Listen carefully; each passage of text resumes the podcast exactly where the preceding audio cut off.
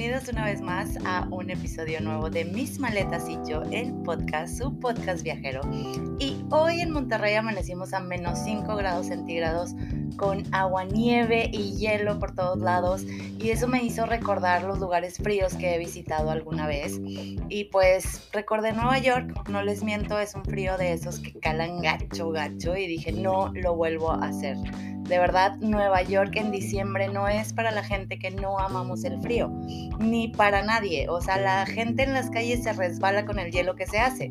Entonces, después de haber vivido esa experiencia y decir no quiero nunca nada tan frío, un día llegaron y me dijeron, ¿sabes qué? Nos vamos a Islandia. Y yo así de, es broma, ¿verdad? Y pues sí, no, no era broma, lo que siguió fue prepararme con la ropa térmica más caliente del universo, buscar chamarras especiales en los lugares más baratos porque sí, la ropa térmica suele ser muy cara. Así que si pueden pedirla prestada, pídanla porque es por unos días. En México no usamos esa ropa casi nunca, solo en días como hoy, por ejemplo en Monterrey, pero eso pasa una vez cada seis años. En fin, ya armada con todo lo necesario, pues nos fuimos para Islandia. Volamos de Ciudad de México a Dallas y ¿qué creen que pasó? Pues había mal clima en Islandia, así que los vuelos empezaron a retrasarse. Nuestro vuelo iba a salir temprano, después nos pasaron que a las 9 y luego nos dijeron que saldría a las 11 y total así se fue hasta las 11 de la mañana del día siguiente, así que tuvimos que pasar la noche en un hotel cercano al aeropuerto. Muchas personas se tuvieron que quedar en el aeropuerto por los cambios tan repentinos, así que cuando vuelen, revisen que la aerolínea les ofrezca una noche en algún hotel o les ofrezca algún tipo de intercambio cuando haya este, este tipo de imprevistos. Ejemplo, alguna cena, alguna comida o no sé, algún intercambio que les den, pero revisen eso si llega a haber algún tipo de imprevistos como este. En fin, al día siguiente salimos a las 11 de la mañana, volamos rumbo a nuestro destino, llegamos a Islandia y teníamos un recorrido, o bueno, un día de recorridos perdido, ya que pues no llegamos el día anterior, entonces tenía las auroras boreales pues programadas para ese día, no se hizo, lo tuve que reagendar para el día siguiente y se nos juntó con otro tour por ahí. Te tengo que decir que Islandia es un viaje para hacer hiking, sí o sí. Subes una cantidad de montañas para ver cascadas, subes glaciares, hay muchísimos paisajes que literal solo se ven en películas o series como Game of Thrones. En fin, el primer día llegamos y nos lanzamos a una de las muchas cascadas, pero el recorrido acabó a las 8 y a las 8 y media llegaban por nosotros al hotel para ir a buscar auroras boreales. Este tema lo quiero tocar a fondo porque es uno de los atractivos más importantes de Islandia, si no es que es el más importante. Primero que nada, yo contraté el tour desde México. Ya teniendo mi hotel y fechas, la agencia que escogí se llama Happy World. Este tour es prácticamente así. Primero pasa por ti y por otras seis personas a distintos hoteles una Land Rover, súper equipada. Van a decir, ah, Roxana, pero ¿para qué una Land Rover o por qué tanta faramaya? Bueno, el recorrido para llegar a donde se pueden ver las auroras boreales es de una hora aproximadamente. Luego, donde llegas, pues es literal el monte o es lo más alejado de la civilización posible para que no haya ninguna luz que pueda llegar a dañar la visibilidad de las auroras. Entonces tiene que ser a fuerza un 4x4 para llegar a donde estás. Entonces Islandia, recuerden que es pues pura montaña. Ya estando ahí, llegamos a lo más alejado de la civilización posible ¿Y qué otra cosa tiene de padre este recorrido o qué onda? Bueno, pues Roxana, Roxana, Doña Frijoles o Doña Friolenta iba con todos los empalmes habidos y por haber, o sea, llevaba chamarra, bufanda, este, una térmica, una polar, un pantalón, doble pantalón, no sé qué. Bueno, llevaba todo y como quiera se sentía el frío. No les miento, corre aire que cala en la cara o en lo único que no tengas abrigado. Pero estos chavos de Happy World van preparados con todo. Llevan jarras de chocolate caliente, llevan bocadillos o unos panecitos súper deliciosos que la verdad no sé ni cómo se llamen ni qué sean, pero están súper deliciosos. Y si de plano no puedes con el frío, llevan unos parches que te pones en las plantas de los pies que emiten calor para que la temperatura de tu cuerpo se nivele.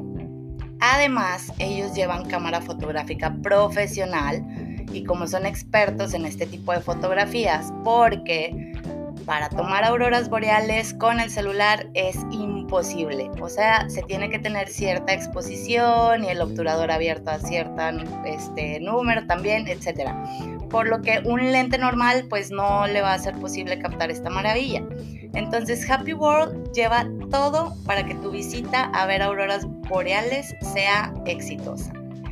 Además cuentan con un equipo meteorológico que si está muy nublado no se puede ver, que si va a llover, que si no sé qué. Entonces, si en dado caso el día que agendaste no se puede ver, te avisan y te reagendan otro día para que no pierdas la oportunidad. No te cobran nada, simplemente te reagendan. Son súper seguros. Todo el tiempo estuve en contacto con ellos. Yo les doy 10 estrellas por sus atenciones, servicio, todo. Ojo, Aquí no hay baño, ¿eh? La Land Rover no trae baño, así que no tomen mucho chocolate caliente o nada caliente, mucho, muchas bebidas en exceso, porque pues van a tener que ir a hacer pipí en el monte, literal, a no sé cuántos grados bajo cero y con un aironazo. No creo que sea la mejor idea. Pues bueno, llegó el momento, salieron las primeras luces en el cielo y no les puedo explicar la maravilla que es. De verdad es algo que se tiene que vivir en la vida es un fenómeno natural irrepetible. O sea, las auroras que tú veas no las va a ver nadie.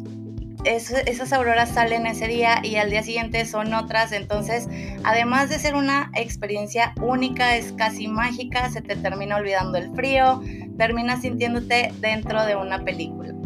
Entonces anoten Happy World Iceland en mi Instagram, los voy a robar para que este, recuerden seguirme en mis maletas-y-yo. Ahí les voy a pasar las cuentas y todo el dato de los tours que he tomado. Total, ya terminamos de ver las auroras y terminamos molidísimos. Obviamente nos fuimos al hotel, llegamos al hotel como a las 2 de la mañana porque las auroras boreales salen o se pueden ver muy tarde, a partir de las 9, 10 de la noche más o menos empiezan a salir. Entonces terminamos y llegamos al hotel hasta las 2 de la mañana. Al día siguiente teníamos que despertar a las 6, así que es un viaje muy pesado si no mides tiempos o si por ejemplo a nosotros que nos retrasaron este un día de tours, pues teníamos como un día especial para descansar, etcétera, y pues todo se nos juntó, entonces es un viaje pesado porque caminas mucho y como les decía, es hacer hiking o montañismo, nivel principiante, pero es hiking. Entonces, para no hacerles el cuento largo de qué más hay por hacer en Islandia y extenderme tanto, les voy a hacer un resumen de los lugares imperdibles. Sí o sí tienen que ir a la Black Beach. Es una playa que en lugar de arena tiene como piedras volcánicas, como piedritas chiquitas como si fuera grava. Es entre arena y grava, no sé, es una piedra, es muy raro. Nunca había visto algo así, es una maravilla. Son olas enormes, yo fui en septiembre, aún no había o no entraba el invierno y como quiera hacía muchísimo frío. El mar en Islandia no es recomendable para nadar o no es como que las playas vayas y te vayas a tomar el sol y no sé cuánto, no, el mar es este, de mucho cuidado, es un mar agresivo, es peligroso, las olas son fuertes y hay muchas rocas, entonces pues si te metes seguramente te estrellas con alguna roca y pues además está congelante el agua. Hay mucho aire, es un espectáculo natural maravilloso, de esos lugares que no encuentras en cualquier lado. Entonces la playa negra es un sí o sí. Ahí cerca también hay una playa que se le llama la playa de los diamantes. Y es que pues por el calentamiento global y demás se están derritiendo los glaciares. Y entonces, ¿qué pasa? Pues las olas arrojan pedazos enormes de hielo a la orilla, lo que hace parecer que sean diamantes en la orilla del mar, en la playa, en la arena negra. Entonces, esta sí es arena, arena y hasta parece como esta plastilina cinética con la que juegan. No está súper suavecita, deliciosa, pero igual. El mar, este, pues está lleno de pedazos de hielo, entonces pues tampoco es para nadar. Todos los tours que tomen te llevan a escenarios de películas o escenarios donde han filmado alguna serie, etcétera Entonces, por ejemplo, hay una cascada muy famosa, este, enorme, que salió en la película de La increíble vida de Walter Mitty. No sé si la han visto, pero sale Ben Stiller. Y sale Ben Stiller justo saltando la cascada de lado a lado al principio de la película. Bueno, esta cascada es la cascada de Escógafos la verdad la pronunciación de los lugares está súper complicada, pero si preguntan por la película o la cascada de la película de Walter Mitty, se los juro que los lugareños o cualquier tour que busques la ofrecen como tal. Es una cascada de más de 60 metros de altura y sin dudar es un super must en Islandia.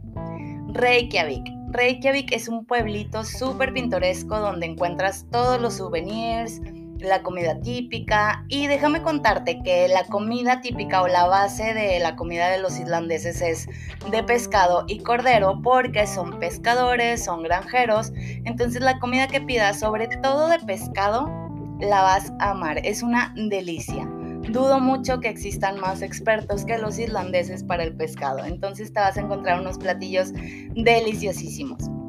¿Qué otra cosa te vas a encontrar en Islandia? Te vas a encontrar muchos trolls no sé, pero hay como muchas leyendas sobre ellos. De hecho, hay una playa con unas rocas enormes como al, a mediados del mar, más o menos.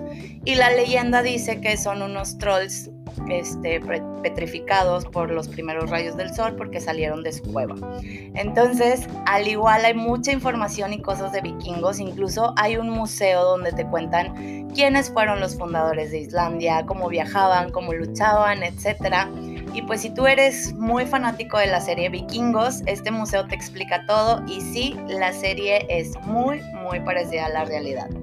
Entonces si planeas visitar Islandia en un futuro, recuerda ropa abrigadora, muy abrigadora, especialmente para nieve o impermeable, porque cuando visites las cascadas pues te vas a empapar. Las auroras boreales son de a fuercita, las tienes que ver y vayan con los chavos de Happy World.